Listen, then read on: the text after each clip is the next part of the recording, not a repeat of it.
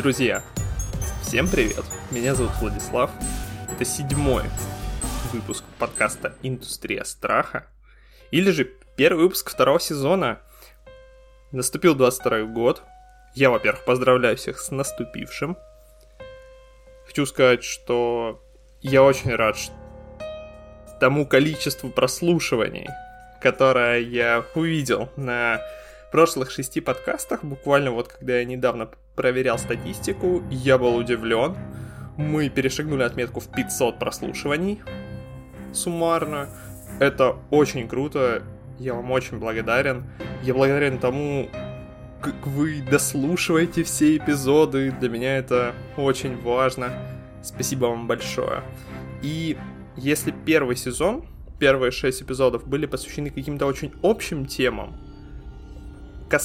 по касательной, с жанром ужасов, то во втором сезоне мы уже конкретно начинаем более глубоко изучать эту индустрию. И сегодня я бы хотел начать... Я бы хотел, давайте так, начать этот сезон с прекрасного американского писателя Ричарда Рика Янси.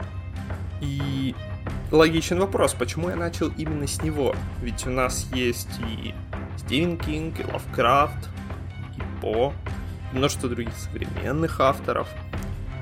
Почему я пришел и рассказываю вам про автора, который пишет подростковое фэнтези? Ну, во-первых, я пришел потому и рассказать вам именно про него, потому что это менее популярный автор, чем тех, которых я назвал выше.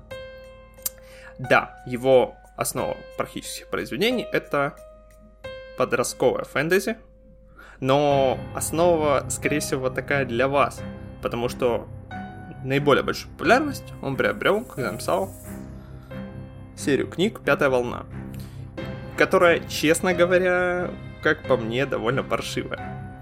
И я его люблю далеко не за эту серию. И я вам хочу рассказать про него, потому что где-то полтора года назад или два я наткнулся на ученик монстролога, и я прочитал первую книгу, вторую, третью, четвертую, и я вам хочу сказать, что это если не одна из лучших серий хоррор, то я даже не знаю, ну, я вам честно скажу, это просто алмаз художественной литературы в жанре хоррор.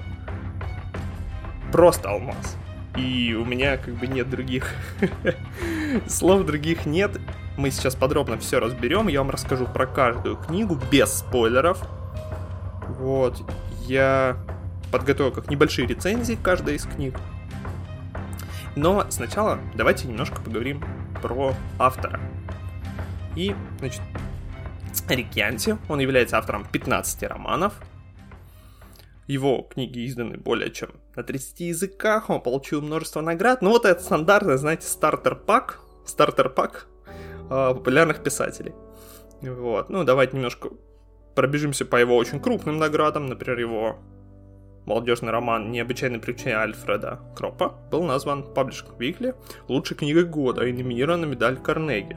Он, между прочим, даже обогнал Стивена Кинга. Это забавно. Такое не часто случается. А в 2010 году Рик получил награду у Майкла Прайнса за роман, собственно, «Ученик монстролога». Очень заслуженно, очень заслуженно. А его сиквел, его, это роман «Ученик монстролога. Проклятие Виндиго» стал финалистом книжной премии Лос-Анджелес... Лос-Анджелес Таймс. Вот так вот. Парень не пальцем делан. Вот. Ну, давайте начнем с того, как он начал вообще писать. И тут история довольно стандартная для американских писателей, многие с этого начинали, и на уроке английского языка в седьмом классе им задали задание написать небольшой рассказ на 5 страничек. Рик же, который не блистал учебой, учился он паршиво, а, он за эту работу получил отлично. Притом не просто отлично, а похвалу от учителя. Он написал небольшой рассказ на 25 страниц, причем он начал писать от руки. Вот. Ну и, собственно, он его написал от руки. Его мать, когда увидела объем, сказала, что ну, парень, это непорядок, давай на работе его распечатаю. распечатали, красиво подготовили, отдали. Вот, и что забавно, он написал своему учителю записку, которую приклеил ну, стикером к своему рассказу, и он извинился за то, что он написал настолько большой рассказ и не смог уложиться в пять страниц. А, что забавно, помимо оценки, учительница на этом же стикере, она ему вернула и написала, что никогда не извиняйся за то, чем ты должен гордиться. В этот день, придя домой, Рик подумал, что, блин, возможно, я могу стать писателем. Когда он окончил среднюю школу Лейкленда, он решил, что нужно чем заниматься. Вот. И в старших классах он влюбился в театр. Это, опять же, это стандартная ситуация для многих писателей. Тут мы ничего нового не слышим. Он влюбился в театр, снялся в нескольких пьесах и подумал, что, возможно, он бы хотел стать драматургом.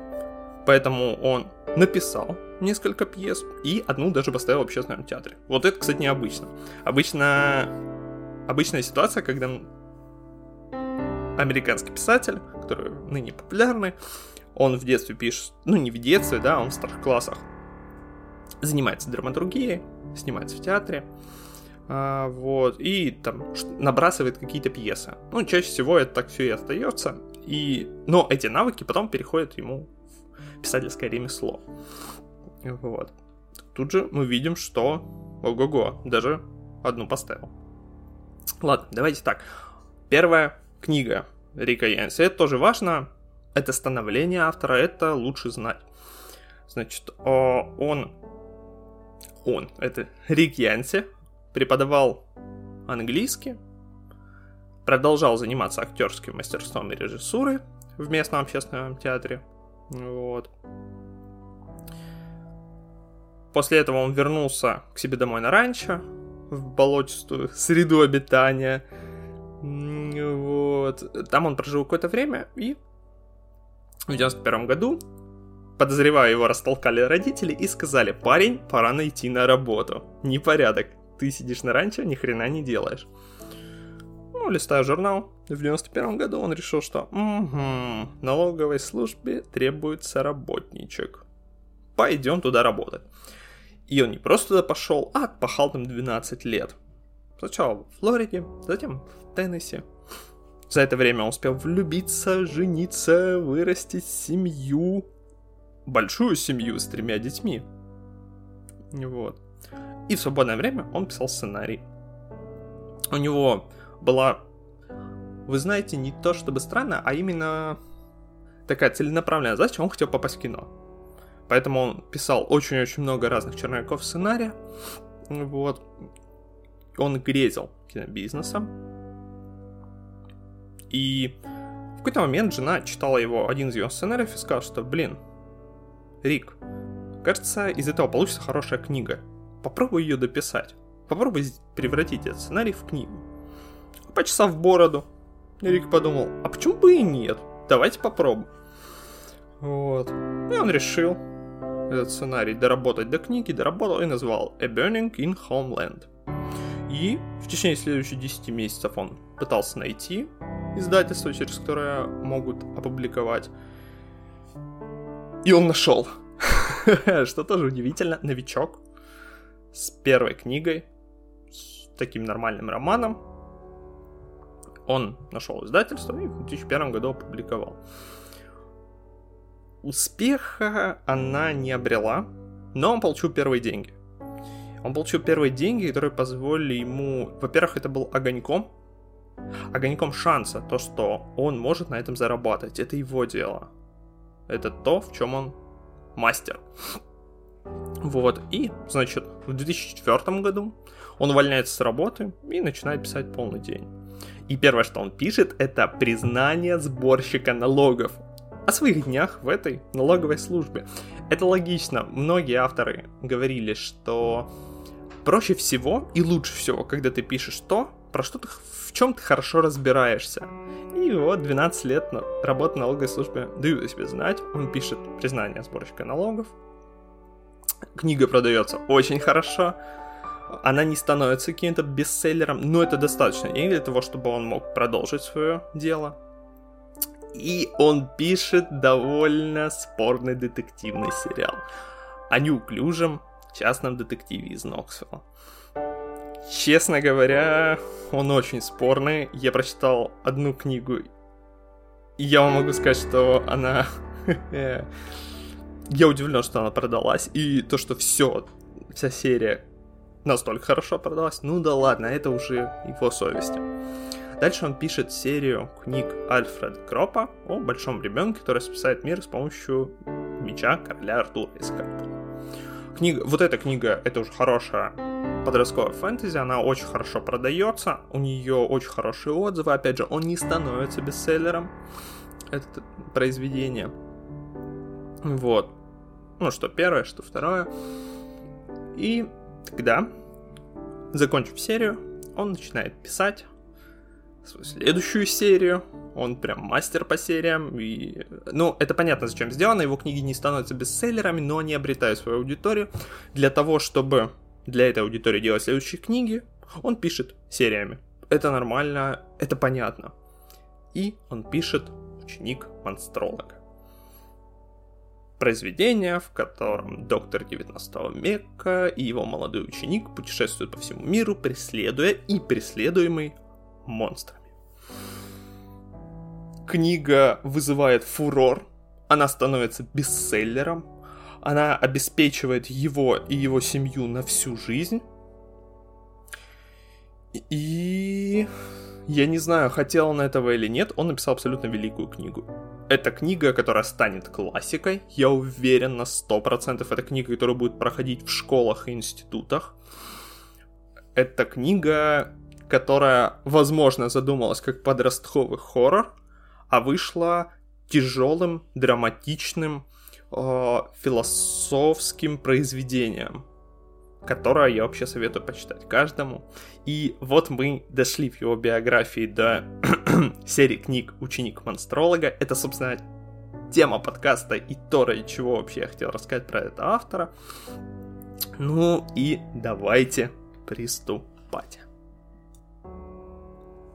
Я знаю, что, скорее всего, вы не знакомы с этой серией, поэтому давайте я вам завязку расскажу чуть более подробно, чтобы вы понимали и бэкграунд уже следующих книг, и, собственно говоря, первой книги.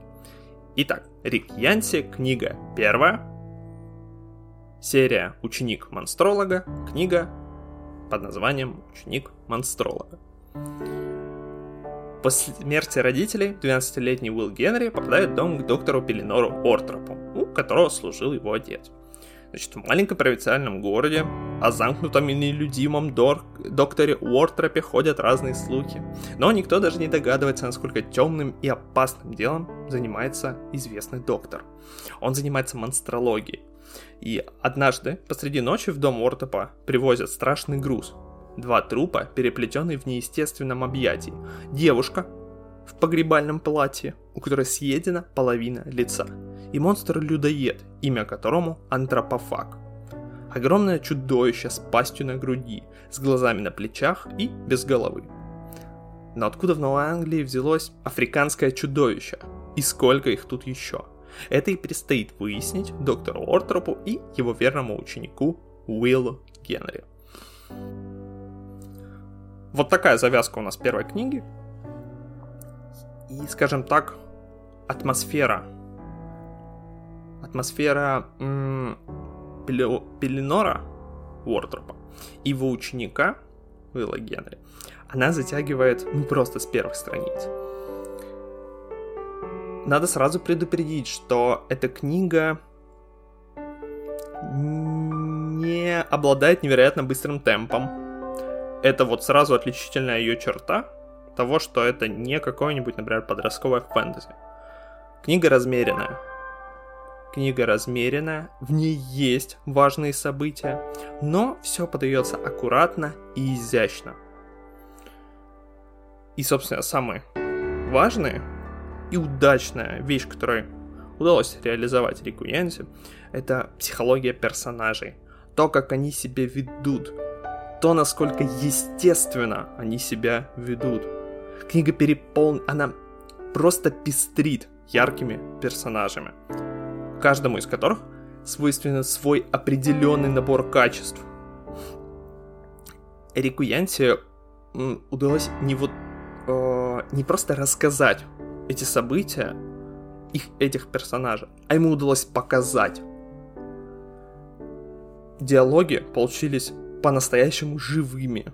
Ты веришь каждой реплике этих персонажей. Вот на, я вам просто хочу показать, насколько удалось хорошо реализовать каждого из персонажей и задать ему набор качеств, по-настоящему живых качеств, которые присущи любому человеку.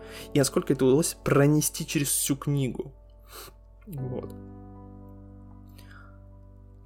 И даже при том, что сюжет вроде бы не особо сложный и хитрый, он развивается неспешно. И из маленькой проблемы двух людей он перерастает в огромный снежный ком, проблемы, которая может чуть ли не уничтожить все человечество.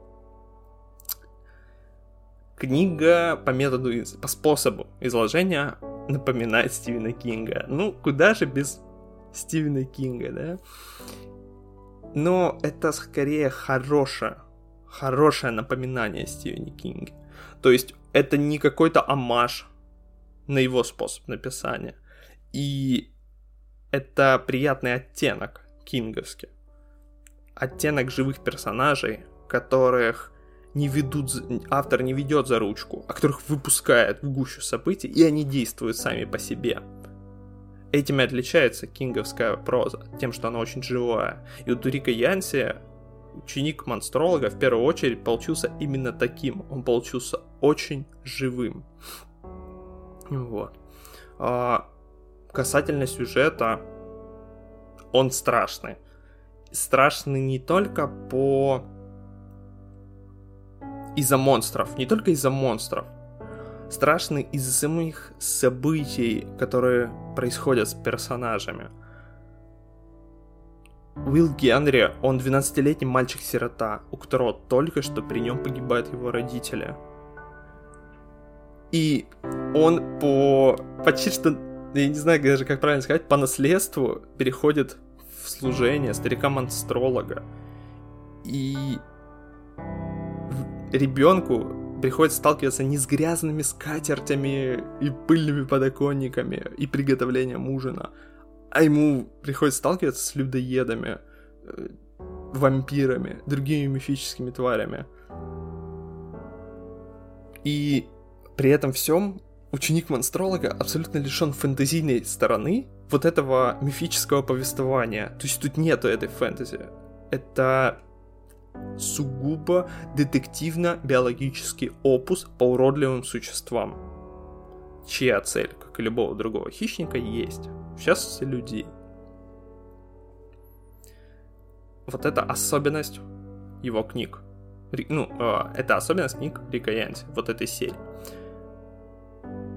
Каждый монстр тут представлен как просто биологическое создание, как животное и его подходят с педантич... его изучают с педантичным подходом настоящего ученого. Итак, а, можно под... подытожить, что первая книга про знакомство мальчика с доктором, с доктором, которому он теперь служит. И основная тема, конечно же, всей книги это отцы и дети, и взросление ребенка. Очень, при том, что это фэнтезийное произведение, оно очень тяжелое, потому что мы наблюдаем очень и очень тяжелую жизнь мальчика. Не только из-за монстров, но и из обстоятельств, которые происходят вокруг него. Первая книга познакомила нас, вела в гущу событий и сблизила персонажей доктора и мальчика. Ну, приступим ко второй книге под названием «Проклятие Виндиго». «Проклятие Виндиго» встречает нас гораздо более мистически настроенным, нежели первый роман, и кровавый вот кошмар расчлененки из первой части, и э,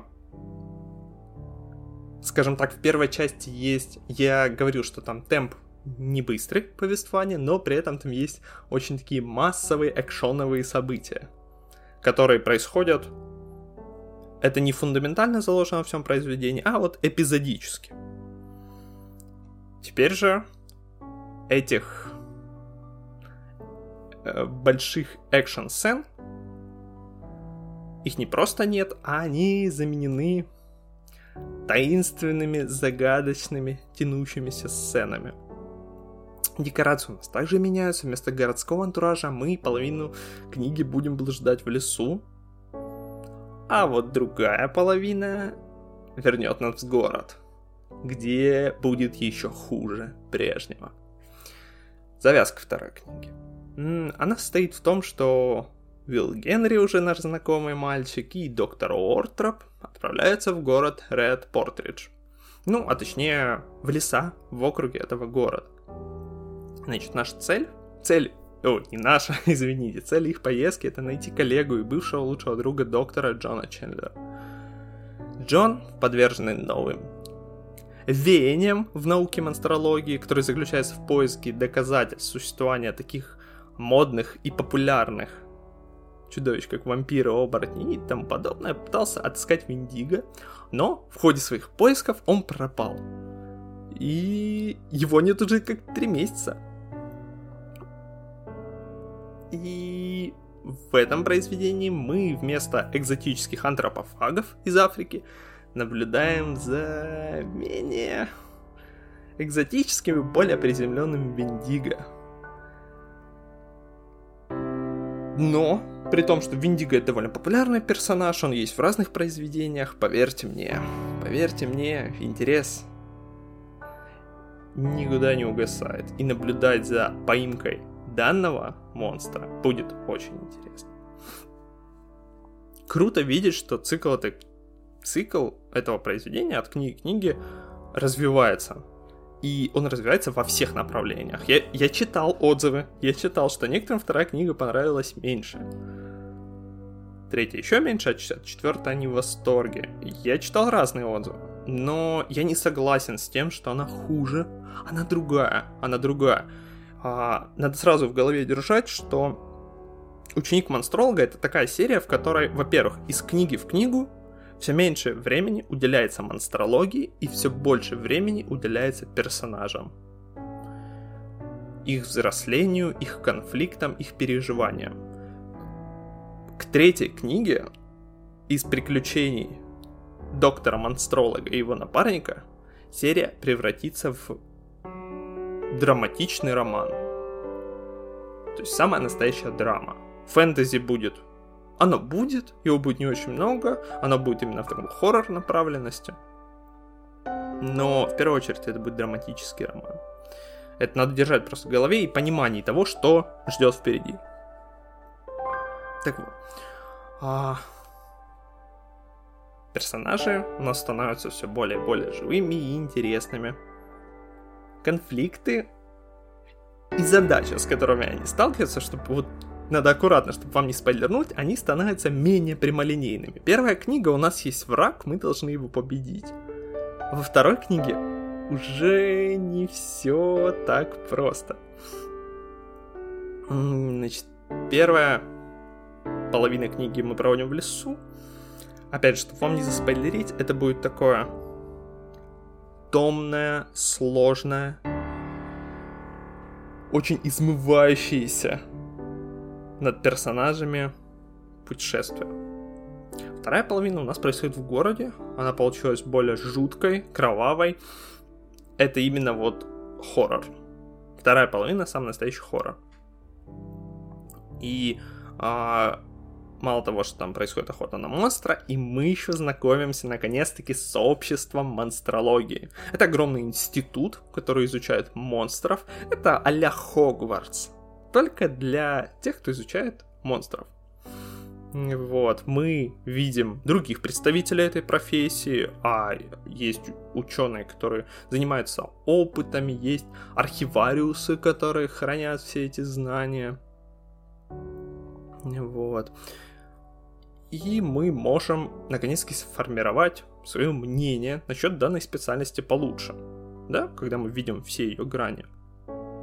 В этом тоже очень большой плюс второй книги, она развивает вселенную, в которой все это происходит. И самое интересное, что чем больше они развивают, тем больше она выглядит не какой-то странной, аляповатой, фэнтезийной, а тем более живой она выглядит. Мы правда верим, что есть такой институт, который этим занимается. Вот.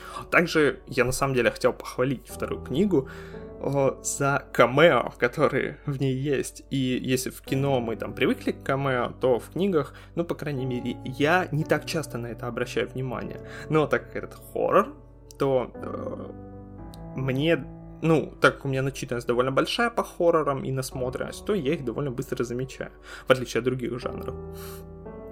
Вот, и если в первой книге мы знакомимся с Джеком Потрошителем под прикрытием, то здесь в открытую нам представлены и упомянуты Томас Эдисон, Элджернон Блэквуд, Брэм Стокер, Генри Ирвинг, Александр Гюстав Эйфель и другие. Кроме, ну, там список, правда, большой. Это вот те, кого я выписал э, просто по памяти, или кого я выписал еще давным-давно, когда делился своими, там, в Твиттере или где-то я делился, в Твиттере на ДТФ я делился своими вот мнениями об этой серии. Также мне хотелось бы отметить то, что во многом проклятие Виндиго это реверанс классики. Очень хороший, добрый реверанс. Э, доброе, наверное, неправильное будет прилагательное, давайте так, это добротный, добротный реверанс сторон классики.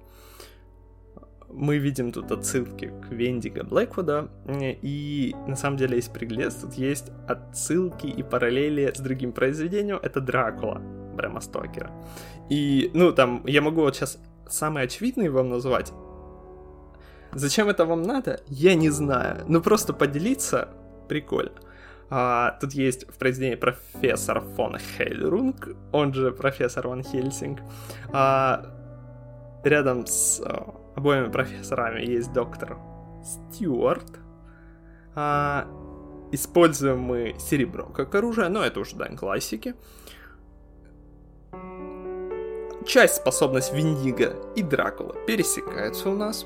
А потом Классическое построение сюжета, вот это мне очень порадовало, еще я когда читал, я обратил на это внимание, то есть у нас сперва герои сами отправляются в логово, ну, в само логово монстра, и буквально вытаскивает его и заставляет действовать. Вот. Потом, значит, довольно классический прием, что одной из жертв становится возлюбленная одного из главных героев, причем между жертвой и чудовищем есть любовная связь. Это понятно, ну, то есть нас разводят на драму. Это хороший прием, классический, опять же, классно. И что мне очень понравилось, ближе к концу происходит импровизированный сбор охотников на монстров под предводительством профессора. И это тоже классика, это очень классно. Так мы, собственно говоря, подходим к итогу второй книги. Вторая книга — это отличное развитие серии. Уход. Начина... Вот тут мы уже во второй книге проглядываем уход. От охоты за монстрами и, собственно, акценте на монстрах к акценту на персонажей. Мы видим продолжение драматического развития. Книга третья. Кровавый остров. И для начала я вам бы хотел сразу цитату из этой книги рассказать, которая описывает, в принципе, направление всей серии книг. И она наиболее точно описывает нам всю третью книгу. В принципе, вместо рецензии я мог только эту цитату оставить, но я вам сейчас немного расскажу. Но давайте к цитате. А самые страшные из всех чудовищ — люди, ибо монстр движим инстинктами. Человеком же правит ум, порой такой зловещий, что именно Homo sapiens следует пометить как самое опасное из существ. Третья книга идет, как я и говорил, по пути проклятия Виндиго и уходит от охоты на монстра как таковой еще дальше. В третьей части охота на монстра больше похожа на драматическое приключение.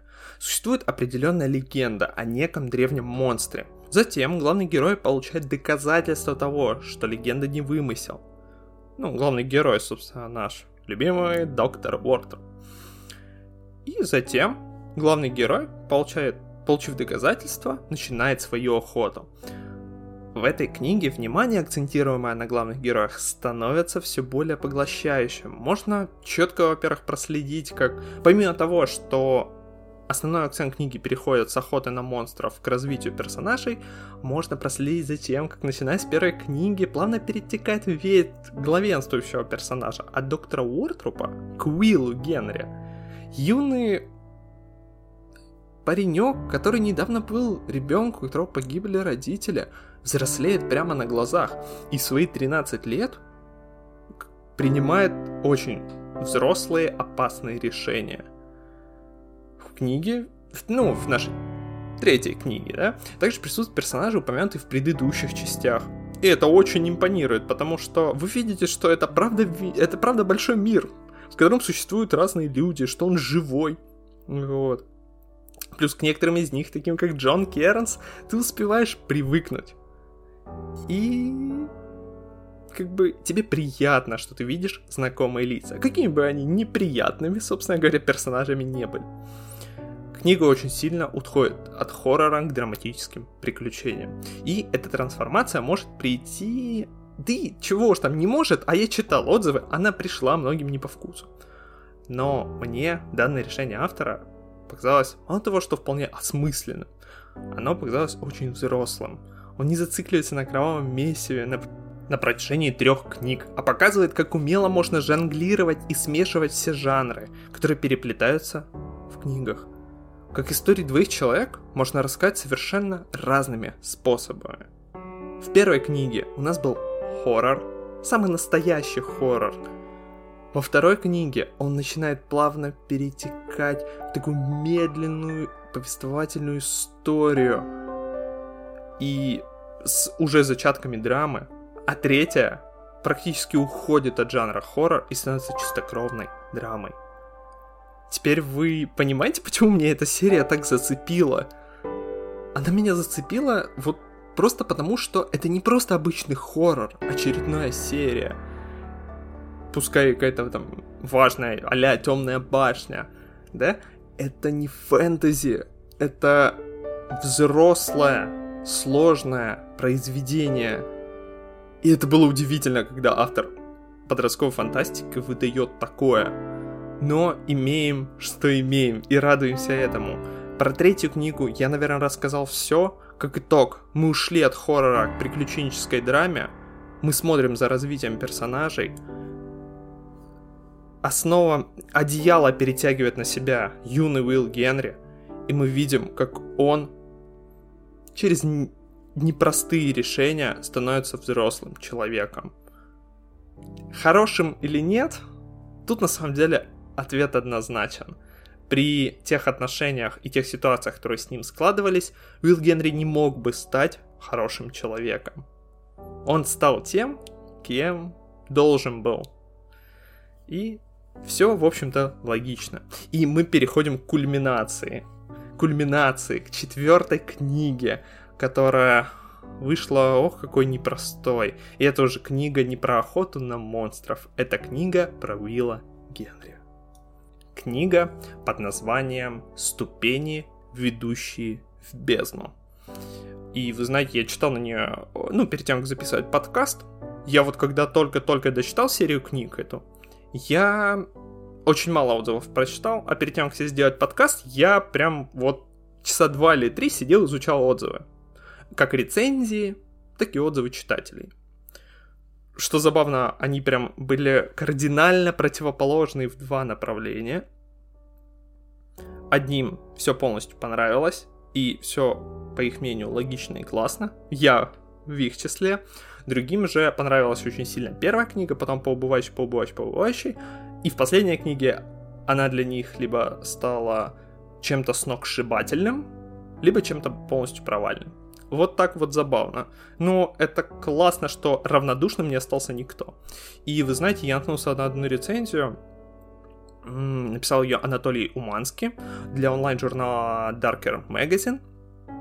Мне она очень понравилась, и вы знаете, он подобрал настолько все правильно, что я решил, что лучше, возможно, я не расскажу. Поэтому давайте я куски его рецензии буду сейчас использовать. Куски я какие-то свои, куски из его рецензии. Ну, вот просто чтобы вы знали, что э, если вы где-то уже слышали эти абзацы, это вот Анатолий Уманский, онлайн-журнал Darker Magazine. Поехали. Значит, в последней книге Рик Янси резко ставит все с ног на голову. Одним махом, варварски разрубив все хитросплетения сюжета и дав ответы на все вопросы, он оставляет читателя в шоке. Потому что вопросы, которые накопились у нас за три книги, они довольно неприятные. Это вопросы взросления, вопросы принятия решений, вопросы того, каким человек может стать. И вопросы неприятные, и мы получаем на них самые неприятные ответы. То есть э, это напоминает мне Last of Us 2 игру, когда игра нас выдергивает из чувства комфорта. Мы делаем за персонажа то, что мы не хотим делать, и это вызывает дискомфорт. Так вот, четвертая книга — это Last of Us 2. Мы читаем и испытываем дискомфорт, потому что персонаж идет против всех наших, наших э, стандартных принципов жизни человека в обществе. Но, впрочем, чего еще следовало ожидать? Автор не раз нам давал понять, что ничем хорошим подобная история ну не может закончиться. Рассказчик рассказчик, между прочим, это Уилл Генри, уже повзрослевший, который записывал все приключения в книгу. Он тип очень ненадежный. И, ребята, читатели, вам не следует быть такими доверчивыми этому парню. Вот. Поэтому Уилл Генри, которого мы встречаем на страницах этой книги, уже не худенький сирота. По мере жалких детских сил, помогающий нечуткому вздорному доктору гению. К 17 годам, а именно столько, нам происходит, когда начинается последняя книга, да, наш некогда добрый друг, уже сформировавшийся, юный ублюдок. Ну, то есть по-другому я не могу сказать как его еще описать, этот персонаж становится ублюдком. Жестоким, мерзким, отвратительным человеком. Тяжкие условия жизни, несколько вынужденных убийств и уроки Джона Кернса, персонажа, у которого... Который проповедует философию насилия и которая является омажем на знаменитого маньяка Джека Потрошителя – ну, как бы он, его уроки не могли пройти бесследно. И, конечно же, доктор Уортроп, который является злым, циничным, утилитарным, довольно суровым человеком, да? Но их уроки не могли пройти как бы мимо. Избить унизить, запугать, убить кого-нибудь. Молодой мистер Генри всегда на это готов. И вы по причине юности Уилл Генри, хоть и совершает уже довольно страшные поступки, он неопытен. И желая помочь, это мы уже более к сюжету, да, переходим к четвертой книге, желая помочь Ортропу, он умудряется наломать таких дров, что под угрозой оказывается не только жизнь, его доктора, но и будущее всей монстрологии. А что же монстры, спросите вы? Что ж, формально роль монстра здесь исполняет исполинский невероятно ядовитый доисторический змей. Но мы-то знаем, что это всего лишь животное, которое просто хочет жрать и жить. А настоящим монстром был и остается Homo sapiens. Как бы избито это ни звучало, но Рикьянси умудряется в очередной раз блестяще подтвердить эту истину. И те из его героев, кто, станов... кто останется в живых, станут чудовищами. Или уже стали чудовищами. И... Черт, да ну к этому ведут все книги. А Уилл Генри, он станет не просто чудовищем, он станет, наверное, одним из самых страшных чудовищ. И оба его создателя, подобно бедному доктору Франкенштейну, а аналогии с романом Мэри Шелли были неизбежны просто, таки не сумели совладать с тем, что они сотворили. И понимайте это как хотите. А лучше, конечно, прочитайте. Ну, и как уже говорилось, заключительный роман получился гораздо короче всех остальных. Действия прежде достаточно шли размеренно, и неспешно. В последней книге они несутся к финалу со скоростью просто потерявшего тормоза локомотива. Да, вдобавок постоянно перескакивают с прошлое на будущее и обратно. Это в данном случае не баг, а фича. Создается впечатление, что сам престарелый рассказчик, престарелый Уильям Грэм, ой, Уильям Грэм, извините, Уилл Генри, да? А, чувствуя приближение неминуемой смерти, он ну, торопится завершить свой рассказ. Он боится не успеть поведать всю историю. И пусть правдивость этого кровавого жестокого рассказа внушает сильные сомнения, по сюжету нам ужас, он не становится слабее. Ведь в сущности, страшнее всего мысль, что никаких монстров вовсе не существует. Лишь разные формы жизни, включая человеческий род, всеми доступными способами, борящиеся за место под солнцем. Существует как бы великое правило матери природы, что все животные созданы для борьбы, для борьбы за выживание. И эта книга нам показывает, что такая борьба с определенной вероятностью может привести тебя в бездну. Я не знаю, понимал ли Рик Янси, когда он создавал первую книгу о Уилле Генри и докторе Уортерпе, что его история перерастет себя.